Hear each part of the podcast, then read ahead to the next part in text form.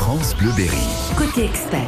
Simon Hins. Sécheresse, incendie, noyade, plus l'été approche, les vacances avec et les risques ou les prises de risques se multiplient. Alors comment s'en prémunir avant de partir? Comment réagir lorsque cela nous arrive? Point complet ce matin avec l'invité de votre côté expert, le commandant Valzeki du 10 de l'Indre, les pompiers du département. Vos questions, vos témoignages comme chaque matin sur 02 54 27 36 36. On vous attend et on fera également ce matin un point sur le don du sang. L'été c'est toujours une période et de forte demande et de baisse de l'offre, de baisse en tous les cas de la collecte. Eh bien nous serons avec la responsable de la collecte du don du sang à l'EFS, Stéphanie Larère. Bonjour commandant. Bonjour Simon. Et merci d'être avec nous ce matin. Quels sont les principaux risques de l'été? J'ai parlé de, de, la noyade, j'ai parlé de la sécheresse, j'ai parlé de l'incendie. J'imagine que vous, ce sont les principaux auxquels vous vous préparez chaque été. Oui, bien évidemment. Alors, bien, bien sûr lié aux fortes chaleurs. Hein. Vous avez parlé de sécheresse. Euh, déjà, en tant qu'individu, euh, lutter contre la déshydratation, ça c'est la première des choses. Hein. Mm -hmm. euh, boire régulièrement, s'hydrater, se protéger du soleil. Hein. On n'en parle pas suffisamment, mais effectivement, le, le coup de la casquette, euh, je dirais, de nos parents, euh, c'était mmh. pas inutile. Et rester pour les personnes vulnérables euh, dans des endroits frais, mmh. euh, à l'abri du soleil, ça c'est important. Donc la déshydratation, c'est important d'en mmh. parler parce que nombreux malaises qui, qui viennent avec les fortes chaleurs. C'est ça, puis si on sort le matin, l'après-midi, etc., toujours sortir avec une bouteille d'eau quand on part en balade. Ça paraît bête dit comme ça, mais c'est vrai que c'est on peut l'oublier et puis finalement on se rend compte quand on est parti pour la balade et euh, ça peut être dangereux finalement. C'est ça, c'est vraiment ça, c'est la traduction, avoir toujours sur soi euh, un petit peu d'eau, c'est le minimum. Je me rappelle d'une époque, enfin c'était il y a pas si longtemps parce que je suis pas si vieux que ça, où on nous disait faut éviter de sortir prendre le soleil entre 14h et 17h parce que c'est là qui est le plus fort. Sauf que moi on me disait ça quand l'été il faisait 30, 32, 33. Aujourd'hui il fait quasiment 32 degrés, euh, je sais pas, à 10h30, 11h le matin et on atteint des températures qui, qui dépassent parfois les 40 degrés l'après-midi. Est-ce que ce conseil il est toujours valable? Le conseil est toujours valable, c'est des, des de prudence. Hein, ça va avec la déshydratation, ça va avec, euh, je dirais, la force, je dirais, de, du soleil euh, sur euh, sur soi-même. Hein, sur, on a parlé de la tête, la protection de la tête, mais mais pas seulement sur l'ambiance effectivement de forte chaleur. Donc il faut adapter le corps à ces situations un peu extrêmes. On s'aperçoit qu'avec le temps, on a de plus en plus de chaleur extrême qui commence même bientôt. Mmh. Autrefois c'était juillet-août. Aujourd'hui, on s'aperçoit que même au mois de juin, au mois de mai, on commence à avoir des fortes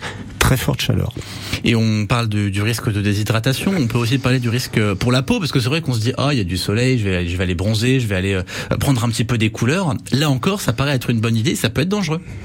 Ça peut être dangereux, voilà. On, on, est sur la déshydratation et la protection de la peau tout simplement face aux, aux rayons solaires. Euh, c'est pas inutile de se protéger la peau. Ça évite, euh, je dirais, des brûlures, hein, euh, des brûlures qui peuvent être multiples avec euh, l'atteinte du soleil, hein. mmh. premier degré, deuxième degré, voire voire au-delà.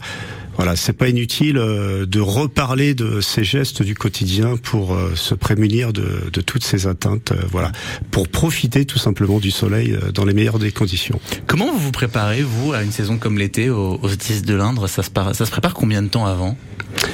Alors la saison, on, en général, on utilise euh, un retour d'expérience des saisons précédentes pour commencer à travailler dès le mois d'octobre euh, sur les effets de la saison euh, passée. D'accord. Et puis on construit au fur et à mesure. Bon, c'est c'est des c'est des doctrines, des mises en œuvre opérationnelles qu'on travaille depuis de nombreuses années, qui permet de, je dirais, de de caler effectivement à au début de chaque saison estivale euh, nos moyens, nos, nos, méthodes et surtout par rapport aux aléas climatiques et mmh. par rapport aux fortes chaleurs, on adapte euh, bien évidemment d'une saison à une autre et surtout on adapte euh, au jour le jour en fonction des, des conditions météo et en fonction aussi des indicateurs qu'on peut avoir sur le risque de feu, bien évidemment. Mmh. Alors justement, est-ce que l'été, ça fait partie de ces moments où vous avez besoin d'un petit peu plus de main, j'allais dire de, de main d'œuvre Est-ce que vous continuez à, à, encourager au niveau du département, eh bien les gens à devenir, par exemple, sapeurs-pompiers volontaires et venir pouvoir vous, vous filer un coup de main sur sur des moments comme ça?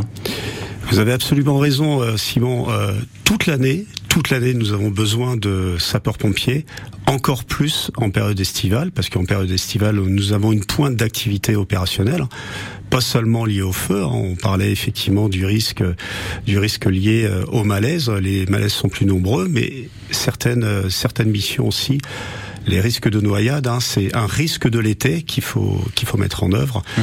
euh, pour pallier à, à, ces problématiques de, de, noyade et effectivement rappeler l'ensemble des conseils. Mais mmh. nous avons besoin tout au long de l'année encore plus l'été de sapeurs-pompiers volontaires pour renforcer nos effectifs. Et on va en reparler dans les prochaines minutes parce qu'on a l'impression que c'est fait pour des gens qui sont euh, extrêmement sportifs, en très très bonnes conditions physiques, euh, musclés, etc. Alors que finalement, bah, euh, tout le monde ou presque peut devenir sapeur-pompier volontaire et c'est important de le rappeler. 9h30, 10h côté expert ce matin, les risques de l'été, on en parle jusqu'à 10h avec vous. 02 54 27 36 36, on vous attend pour l'heure. Voici Gold et laissez-nous chanter.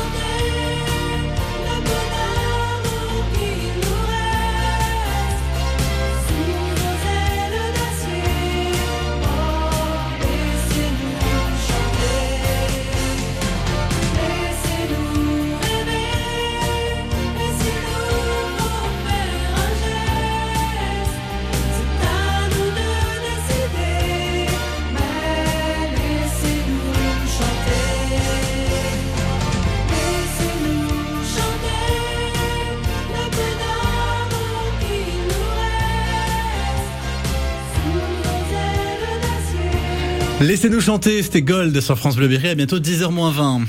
Côté expert ce matin, à la veille peut-être de votre départ en vacances, on s'intéresse au risque de l'été avec le commandant Valzaki qui est avec nous du 10 de l'Indre. On a commencé à parler du risque de déshydratation. Ça va avec euh, bah, le côté chaleur, sécheresse, le moment où on commence à, faire des barbecues, en tous les cas, j'allais dire, à allumer des feux, à allumer des feux de façon légale pour manger, pour se faire plaisir, etc. Et c'est là aussi que le danger peut intervenir. Oui, le, risque de barbecue est bien marqué euh, en période estivale et pour cause, euh, éviter éviter euh, l'utilisation de produits inflammables qui ne sont pas préconisés par les fournisseurs. Ça c'est mhm. la première des choses. On a de nombreux accidents euh, par l'inflammabilité de, de, ces produits autour des barbecues. Mhm. Éviter aussi la présence des tout petits à proximité des barbecues qui sont sujets souvent à des brûlures, des brûlures graves. Voilà, mhm. c'est c'est un risque et éviter aussi également de faire des barbecues dans des zones forestières sensibles. Voilà, ou dans des zones naturelles sensible. Là aussi, c'est des mesures euh, qu'il faut rappeler régulièrement parce que c'est aussi les sources d'inflammabilité, euh, je dirais, de nos espaces naturels. Est-ce qu'il y a un risque justement que, euh, bah, pas forcément mon jardin, mais en tous les cas que les alentours s'enflamment? C'est-à-dire que je commence à faire un barbecue, les flammes, les, flammes prennent, et il y a un petit peu de vent, il y a un petit peu trop de vent, et ça peut aller vite rapidement dans le champ d'à côté ou, ou, chez le voisin. Est-ce que le risque, est-ce que ce risque-là, il existe? Bien évidemment, on a on a de nombreux départs de feu qui sont liés à l'utilisation euh, mauvaise utilisation d'un barbecue. Bon, c'est-à-dire qu'on va vider les braises euh, sur la sur le sol, mhm. sans sans penser que ces braises avec un petit coup de vent vont mettre le feu à des herbacées et ainsi de suite. Euh, c'est c'est le, le, domino et la réaction en chaîne qui qui va pouvoir mettre le feu à différentes végétations. Quoi. Ça va très très vite, très très vite. ce qu'il est important de rappeler, on le rappelle tous les ans, mais c'est important de le rappeler, c'est que la plupart des départs de feu aujourd'hui, des grands départs de feu qu'on voit à la télé, etc ils sont dus à l'erreur humaine finalement, parfois à la maladresse, mais ils sont dus à l'homme. Oui, alors nombreux départs de feu sur les feux d'espace naturel, feux de forêt, sont liés à l'homme euh, par des, des gestes d'imprudence. Hein. Euh, le barbecue, euh, c'en est une cause, mais mhm. pas seulement. Le mégot de cigarette, euh, là, c'est une cause. Voilà, c'est une cause marquée. Euh, un automobiliste euh, malveillant va jeter son, son mégot, euh, je dirais, par la, par la vitre de sa voiture, mhm. et il va mettre le feu dans le fossé, et ainsi de suite. La réaction en chaîne, vous la connaissez, quoi. Voilà. Et aussi un conseil pour l'ensemble des, des, personnes qui voudraient entretenir, je dirais, leur jardin éviter d'utiliser euh, des outils mécaniques dans les périodes de forte chaleur.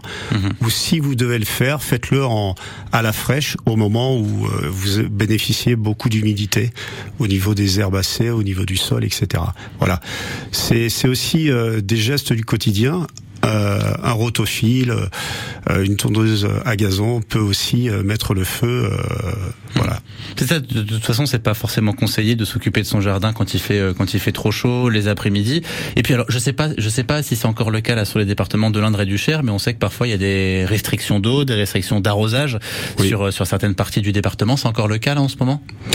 Alors certaines communes euh, sont, sont, sujettes à des restrictions d'eau plus que mhm. d'autres, et, après, euh, effectivement, on peut avoir euh, des restrictions plus importantes sur l'ensemble du département. Mhm. Le risque d'incendie, quel est-il aujourd'hui dans l'Indre et dans le Cher? Parce qu'on entend beaucoup justement parler bah, à la fois du manque d'eau dans nos nappes phréatiques, de la sécheresse des sols, etc. Est-ce qu'on a, est-ce que vous, vous avez en tant que pompier une visibilité sur les risques d'incendie sur certaines zones particulières dans le Berry?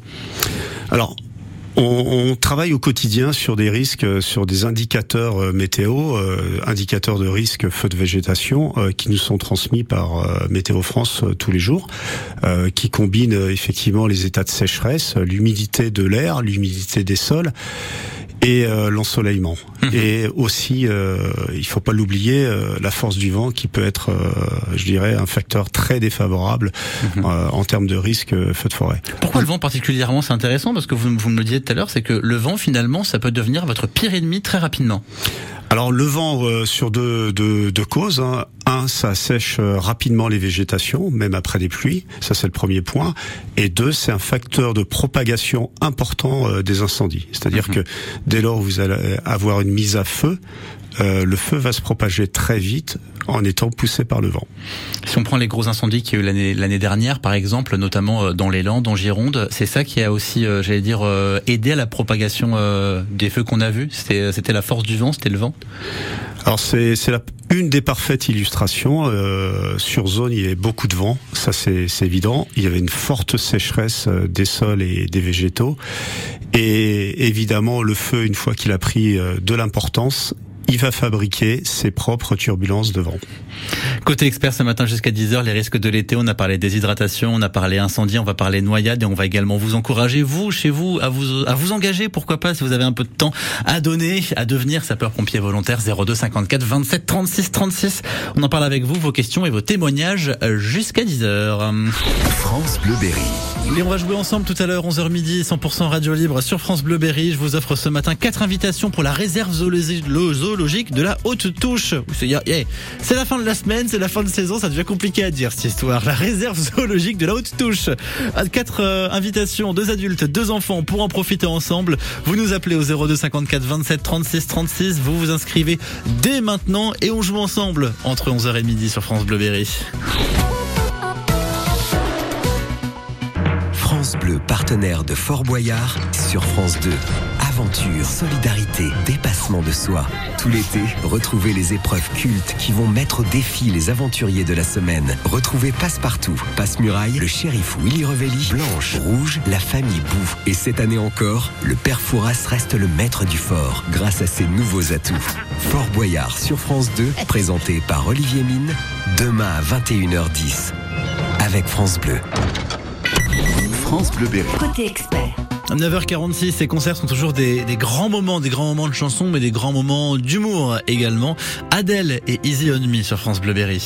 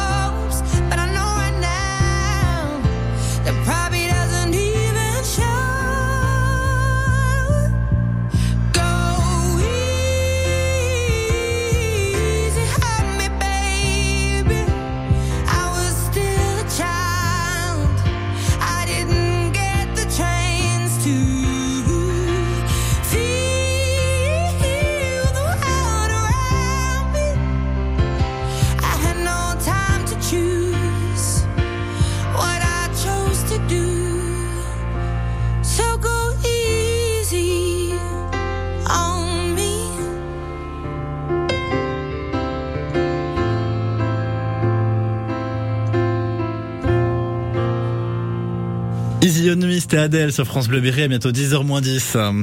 Côté expert ce matin autour des risques de l'été avec le commandant Valzekilus 10 de l'Indre. On a parlé déshydratation, on a parlé incendie. Parlons noyade, parce qu'on a l'impression que la noyade, ça nous touche que quand on part à l'océan, à la mer ou dans des grands espaces. Et pourtant, euh, le risque de noyade, il existe aussi chez nous dans l'Indre. Alors oui, le risque de noyade existe chez nous, tout simplement euh, au sein de, je dirais, de son habitat, son domicile, mhm. avec euh, l'ensemble des, des, piscines privatives, hein, que ce soit des piscines démontables ou des piscines euh, en dur, entre guillemets. Le risque de noyade est relativement important l'été, ça c'est sûr. Ça cible principalement euh, les jeunes enfants mhm. qu'il faut jamais perdre des yeux en fait euh, parce que euh, un jeune enfant est vite tombé, je dirais, dans une piscine. Hein. Voilà. Le risque noyade, comme vous le disiez, il est chez soi, il est à la mer, il est euh, dans les lacs, les étangs, euh, hmm. les rivières aussi, parce qu'on a tendance euh, à vouloir se baigner, surtout hmm. lorsqu'il fait chaud. On recherche un peu de fraîcheur. Là, les risques sont multiples. On fait attention aux enfants, on fait attention à soi aussi, parce qu'on l'a dit, c'est beaucoup les enfants, les jeunes enfants qui sont enclins à ce risque de noyade, mais pas que. Il n'y a pas que les enfants qui peuvent se noyer. Oui, il n'y a pas que les enfants. Là aussi, c'est un comportement par rapport, je dirais, à l'environnement, la chaleur. Euh, le risque de noyade euh, souvent lié euh, à des zones qui sont pas du tout adaptées pour pour se baigner, hein. mhm. des retenues ou des pièces d'eau qui sont pas du tout aménagées. Donc voilà, c'est le premier point. Mais aussi lié au comportement, on reste trop longtemps sous les fortes chaleurs mhm. et on va se noyer, on va se baigner immédiatement. Donc ce qui ce qui peut amener certains phénomènes d'hydrocution, mhm. des chocs thermiques, hein, voilà, infligés sur le corps. Là aussi, il faut se préparer à, la baignade. Hum. Et vous, c'est le genre de choses euh, sur lesquelles vous intervenez l'été avec euh, toute l'équipe du SDIS, avec les sapeurs-pompiers volontaires. Moi, j'aimerais qu'on s'intéresse pour la fin de cette émission à comment est-ce qu'on devient sapeur-pompier volontaire. Déjà, j'aimerais qu'on le rappelle, on l'a rappelé en début d'émission, on va le rappeler maintenant. C'est pas nécessaire d'être euh, d'être musclore finalement, d'avoir d'être en excellente condition physique pour devenir sapeur-pompier volontaire. C'est pas nécessaire. Oui, vous avez raison, Simon. On a toujours cette image du sapeur-pompier volontaire, un homme déjà, euh, grand, musclé, euh, beau, euh, etc. pour faire cette transition, transition là encore, dans le département de l'Indre, un personnel sur sur quatre et un sapeur-pompier féminin, déjà pour commencer. Sur la forme physique, euh, il suffit d'avoir une bonne condition physique, mais on, on, ne veut pas des sportifs de haut niveau. Si, mmh. si on en a, c'est encore mieux. Oui, c'est tant mieux. Oui, c'est encore mieux. Mais voilà, euh, ce qu'on veut, c'est une personne qui soit euh, qui soit motivée, qui soit disponible et euh, qui permette euh, effectivement de, de réaliser l'ensemble des, des, missions de, de sapeur-pompier. Qu'est-ce qu'on appelle disponible justement? Parce que cette question, elle se pose. On se dit toujours, bah moi, j'ai un emploi à plein temps, je suis à 35 heures 39 heures, c'est compliqué pour moi d'être disponible. Vous avez toujours de la disponibilité. Euh, ça peut être euh, offrir de la disponibilité en soirée, en week-end, sur certains jours de, de congé, euh, parfois sur des sur des créneaux de, de RTT ou autres phases de repos. Voilà, c'est c'est vraiment une disponibilité à la carte en fonction, je dirais, de votre compatibilité de vie privée et vie professionnelle. Comment je fais si là, par exemple, bah, j'ai entendu à la radio tout ça, j'ai envie de m'engager, ça me tente, j'ai envie d'avoir un petit peu plus d'informations, au, au, centre le plus proche de chez moi directement? Alors l'idéal c'est de se présenter au centre de secours le plus proche. Il hein. faut savoir que le département de l'Indre c'est un très très bon maillage territorial de centres de secours. Hein. Vous avez environ une petite cinquantaine de centres de secours. D'accord. Donc vous avez toujours à proximité immédiate un centre de secours. Ça permet de prendre contact effectivement avec euh, l'ensemble des effectifs, euh, le responsable, et surtout de, de, les voir travailler et de pouvoir discuter avec eux avant de faire le premier pas. Quoi. Mhm. La formation dure combien de temps? Une formation qui est allée environ sur 170, 180, 190 heures euh, sur plusieurs modules que là encore vous pouvez réaliser avec le temps en fonction de votre disponibilité. Mhm. Il y a une limite d'âge? Limite d'âge c'est 60 ans. D'accord. Mais faut ça va. Il y a de la marge. Oui, il y a de la marge et on recrute de plus en plus des personnes qui, qui ont plus de 30 ans, 40 ans, voire 50 ans, mhm. qui ont une certaine stabilité professionnelle et stabilité de, de vie de famille. Et voilà, c'est aussi un message de dire ça ne s'adresse pas qu'aux jeunes. Si on a des jeunes, c'est bien, mais Voilà, on ça. recrute à tout âge. Ça ne s'adresse pas qu'aux jeunes, ça ne s'adresse pas qu'aux hommes, donc n'hésitez pas à aller au moins prendre de l'information et, et aller voir euh, comment ça se passe si jamais ça vous intéresse. Merci beaucoup, commandant, d'avoir été avec nous ce matin. Merci Simon. Bonne, euh, bonne journée et à bientôt sur France Bleu Berry, 9h54, bientôt 9h55. On va prendre la direction de Fleury-la-Rivière dans les toutes prochaines minutes pour découvrir un restaurant qui est pas tout à fait un restaurant, mais quand même. Vous allez découvrir ça, ça s'appelle l'Insolite. C'est juste après Indochine et l'Aventurier.